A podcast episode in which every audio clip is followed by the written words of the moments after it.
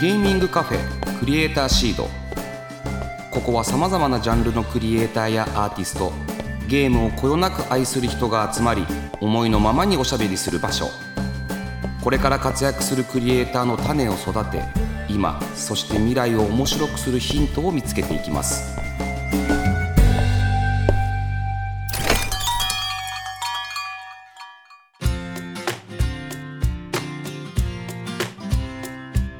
いらっしゃいませ。ゲーミングカフェクリエイターシードオーナーの坂本和則です。この番組は毎回ゲストをお迎えしてまったりコーヒーを飲みながらゆるーくトークしていきます。ぜひお聞きのあなたも一緒にお茶を飲みながらリラックスして聞いてくださいね。さて前回に引き続きスタジオにはこの方をお迎えしております。明けましておめでとうございます。白コリゲームズです。今回も今年もよろしくお願いいたします。よろしくお願いいたします。明けましておめでとうございます。おめでとうございます、はい、いやー明けましたね。開けちゃいましたね。みんなやったんだろうねケーキバッシュは。やっていただけたでしょうか、えー僕は確実にやりました。おかしなことになってるな。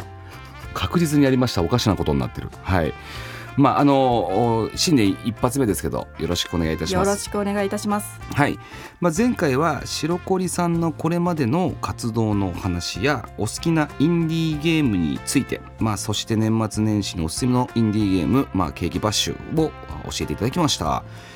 で、えまあ、今週も引き続き白コさんにおすすめインディーゲームをご紹介していただきたいなと思ってます。では白コさん早速紹介してください。どうぞはい。私がおすすめするインディーゲームはトーエム。トーエム。トーエムです。え？どんなゲームですか？これは。はい。こちらは魔法の現象 TOEM を求めて旅をする写真撮影アドベンチャーです、うん。2021年9月にリリースされました。これは何？どこの国のゲームなんだろうか？開発はスウェーデンのインディーゲームスタジオ Something We Made さんです。出たスウェーデンだ。だって絵も可愛いですもんねめちゃくちゃ可愛いです。へえこれはその写真を撮ってその写真を集めていくゲームってことですか？これはゲーアドベンチャーですもんね。そうですね、うん。写真撮影を通して個性的な登場キャラクターたちのお願いを聞くと、うん。まあ、その街のスタンプがもらえるんですね、でスタンプを集めていくとバスの乗車券がもらえて街から街へと旅していってトーエムを撮影するという目的です、へえっていうのえっとじゃあ一つの街でなんかバイトっぽいというかことをして、そこではもう取り切っちゃってるからバスのチケット分のお金を稼いで次の街に行ってまた写真を撮ってその住人の思いに応えていくっていうことですか？はい。これどこで見っけたんですか？これはおそらくキュレーターさんだと思うんですけれどももうストアページのこの絵を見てかわいいこれはもう買うしかないと、すごいかわい。いトーエムっていうのがこれはキャラクターの名前ですか？トーエム。トーエムは魔法の現象と言われているものです。なるほど。なるほどね。えー、手書きのアドベンチャーゲーム。そうなんです。この手書きの白黒のまあペーパークラフトの模型のような世界観が魅力的で、うんうんうん。見た目は 2D なんですけれども主人公を軸に視点を回転させることができるちょっと立体的なマップに仕上がっています。これ多分さこの世界観多分スウェーデンだから音楽とかめっちゃいいんじゃないですか？そうなんです。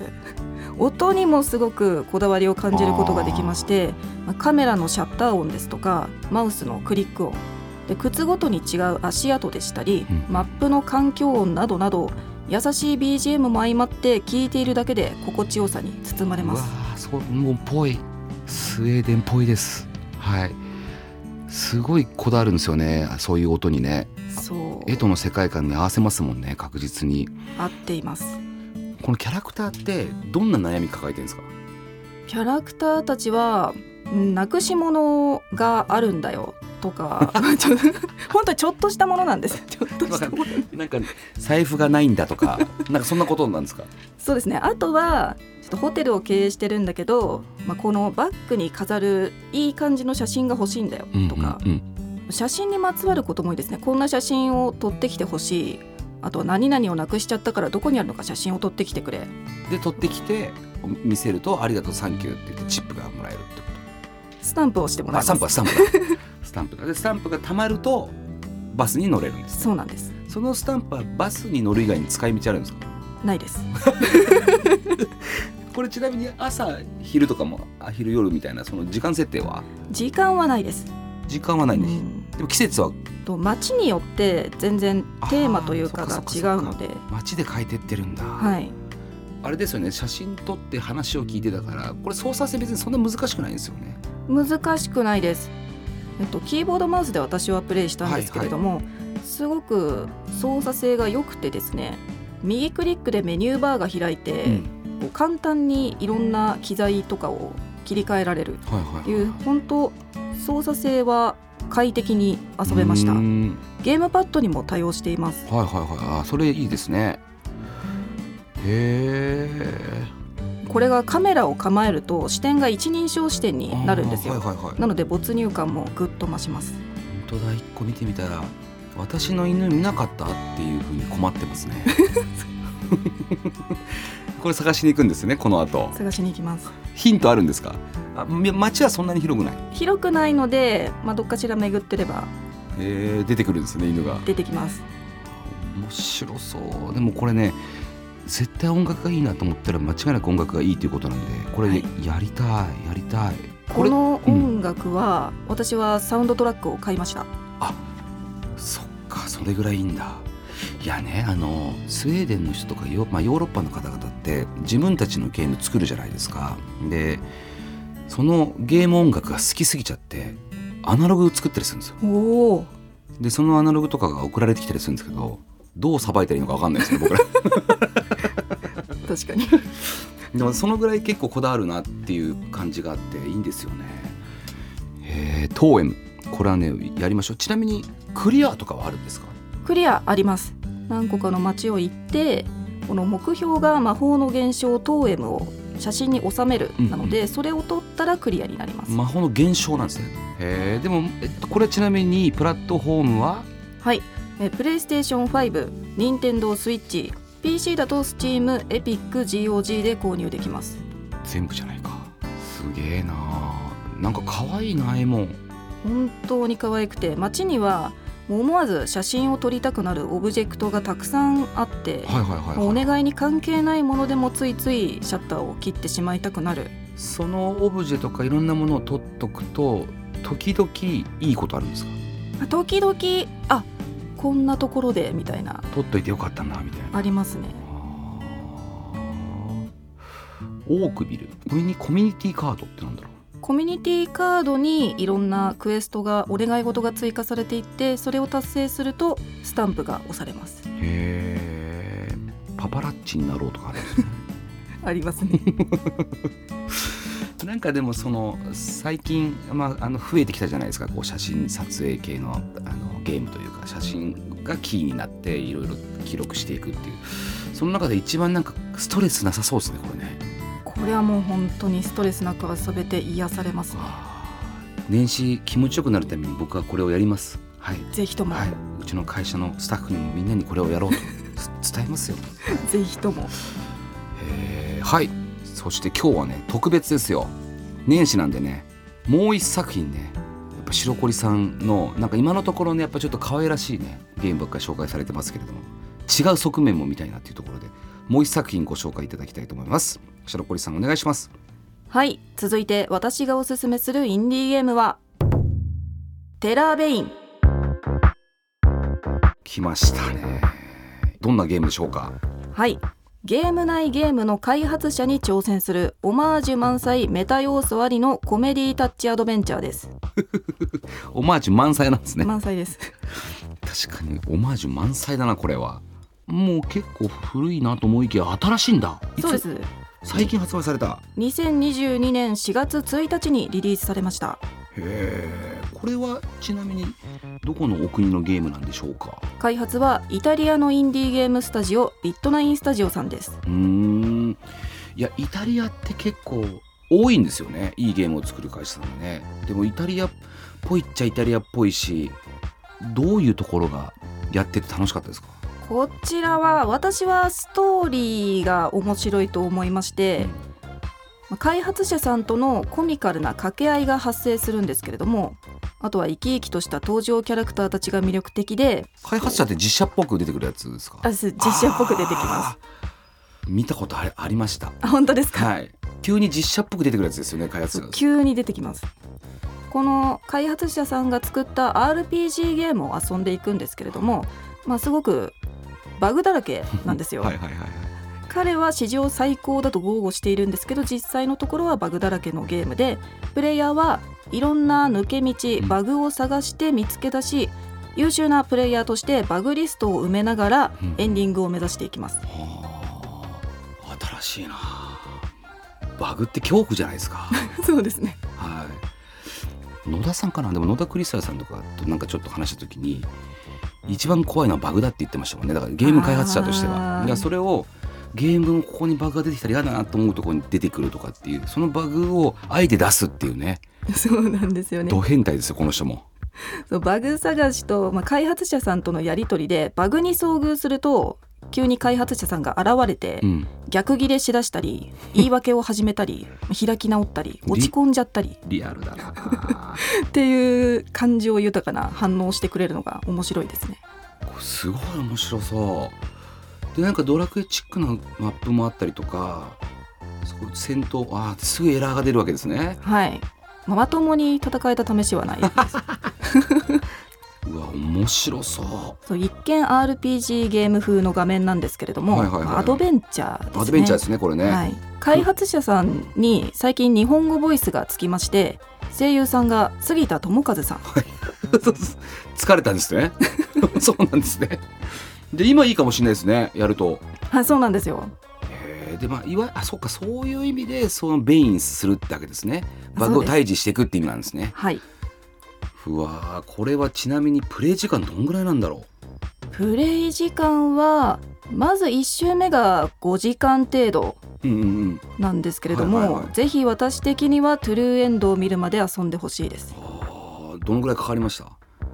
私8時間から10時間ぐらいちょっとバグ探しを徹底的にしていくことになるんですけれども、はい。はいまあでもこれは難しいんですけれども最終的にゲームと開発者さんが愛おしくなるような情熱あふれる作品ですので。すごいこと言ってる。そう。へー。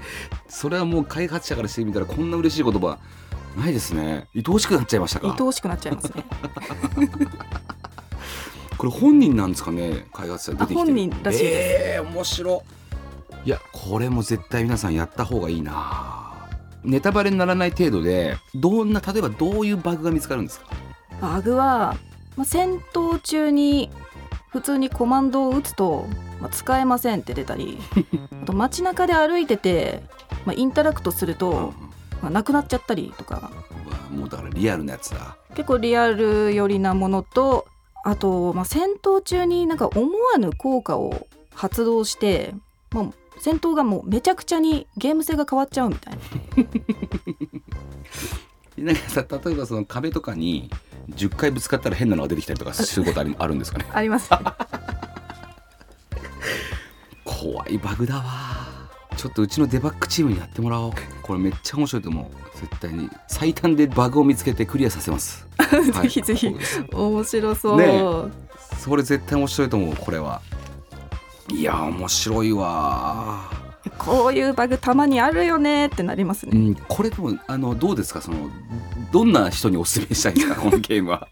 えーこちらはですね、まあ、パロディオマージュ盛りだくさんでメタ要素もあるのでとても癖が強いんですよ。うんうんうん。なのでとりあえずトレーラーを見ていただいて、うん。それで面白そうだなと思った方にはおすすめできます。あーこれはちなみにプラットフォームはどこでできるんでしょうか？はいこちらは PC、Steam と Nintendo Switch です。あ任天堂スイッチもあんの？はい。すげえな任天堂でも任天堂っぽいもんな。やってみよう。いやこれは面白いぜひとも遊んでみてほしいです。いやありがとうございます。はい。テラーベイン。これはぜひ皆さんやりましょう。テラーベインですね。はい。いやー楽しかった。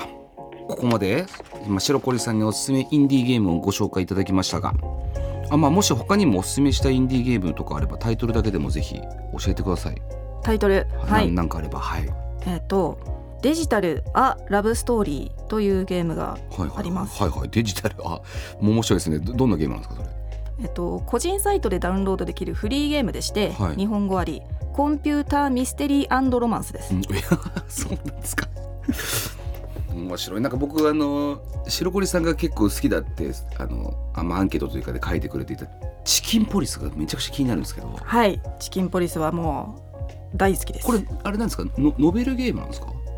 ノーベルノワールアドベンチャーとなっています、はいはいはいはいはい。なんかちょっと見てみたんですけどむちゃくちゃリアルな絵ではい。シュールすぎません？体にあの鶏の顔がついてたりしますけど。そうなんですよ。インパクトのあるビジュアルでもうこれは絶対遊ぶと思って買いました。なんかどちらかというとなんかその選択をしていくって感じなんですか？ゲーム進むにつれて。自分で結構動かすこともあるんですか？プレイヤーを。と鶏の名コンビ刑事が主人公たち はいで、はいまあ、探偵ものですかね、うんうんうん。操作をしながら進んでいくゲームです。はあこれはどこで見つけたんですか？これはもうスチームをさまよっていてだと思いますね。いやーでもなんかひすごい好評。2年前に出てますよね。2020年。そうですね。どこの国なんだろう。シュールすぎるそうなんです。僕さっきあの2週にわたっていろいろとゲームを教えてもらいましたけどあのこっち側の方の世界観の方なんじゃないかなって思ってお 思ってですね、はい。本来は。探す時に。こっち側のをよく選びます。いやすごい。なんか勉強になりました。多分あのいろいろなゲームを本当にゲーム好きでやられてるんだなっていうふうに思いましたしあのただまあパーティーゲームだけじゃなくて結構トリッキーなゲームもやられてますしこういうのって実況すると反響あるんですか？反響いただく場合もありますしまたはアプレのタイミングで盛り上がってるのがちょっと私だけかもしれないっていう。ほっといてるパターンもあるっていうことですね。そうですね。そうじゃないとやっぱり紹介する人はやっぱり、はい。えーいやー楽しい2週間でした。あのありがとうございました。ありがとうございました、ははいそろそろお時間となってきました。最後にもう少しだけお話伺いたいんですが、えーまあ、これだけたくさんのインディーゲームをやってこられて白堀さんの思う、うん、インディーゲーム自体の魅力みたいなものがあればぜひ教えてください。インディーゲームの魅力はインディーゲームだからこそ表現できるようなちょっと開発さんの個人的なお話っぽいものが見られたり本当に細かいところにこだわり小ネタみたいなのが仕込まれていたりっていうのをじっくり遊ぶと感じられる部分があるのでぜひなんかじっくり遊んでみてほしいですし私も実況する中でそういったところを紹介できたらいいなと思っています。だからまあインディーゲームのクリエイターのなんかこだわりが見えるってこの前もさっきもおっしゃってたじゃないですか。なんかそういうところまで見てくださってると、まあ、開発者もすごく幸せだろうななんて思いました。はい。インディーゲームまあシーンっていうかなんかこれからなんかどうどういう感じになってほしいなんてあります？こうなってほしいというのは普段ゲームをプレイしない人たちにも知ってもらえる機会が増えたらいいなと思います。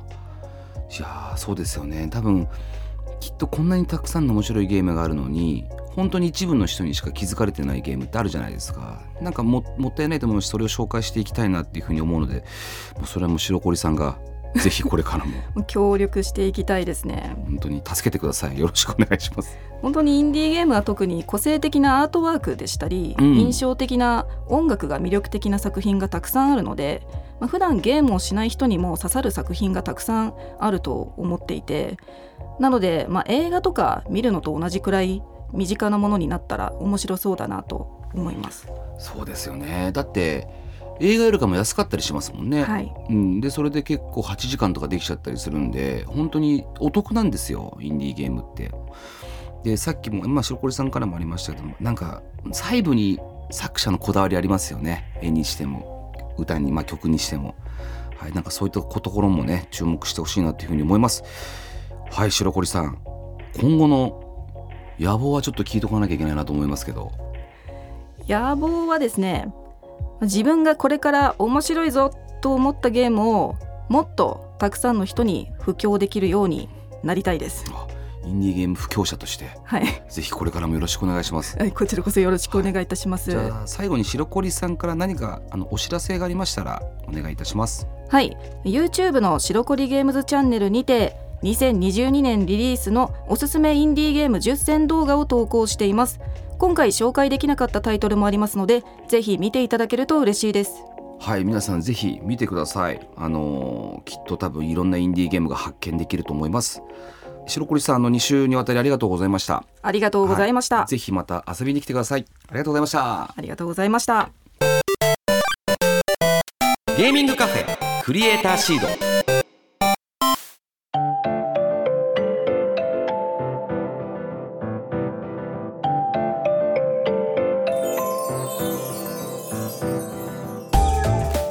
和則がお届けしてきました。ゲーミングカフェクリエイターシード。そろそろお別れのお時間です。はい。今週もインディーゲーム大好き VTuber 白コリゲームさんに出演いただいたんですけども。あいやー白コリさんの紹介するゲームは面白かったな。うん。なんか先週ねケーキバッシュっていう少しメルヘンなパーティーチックなみんなで遊べるようなゲームを紹介していただいて今週はトーエムだよね。でテラーベインか。すごいなんか白コリさんの本来好きなものが垣間見えるそんなゲームの紹介だったなっていうふうに思います、まあ、トーエムは、ま、スウェーデンの会社が作ってるって言ってたんですけどあの本当に絵がね綺麗で癒されて音もいいっていうことなんでこれは皆さんぜひやってみてほしいなっていうふうに思います。うんテラーベインこれどうやって見つけたんだろうなこのゲーム。うん。バグを見つけるゲームっていうことでね。うちのデバッグチーム最短クリアに挑戦。ね。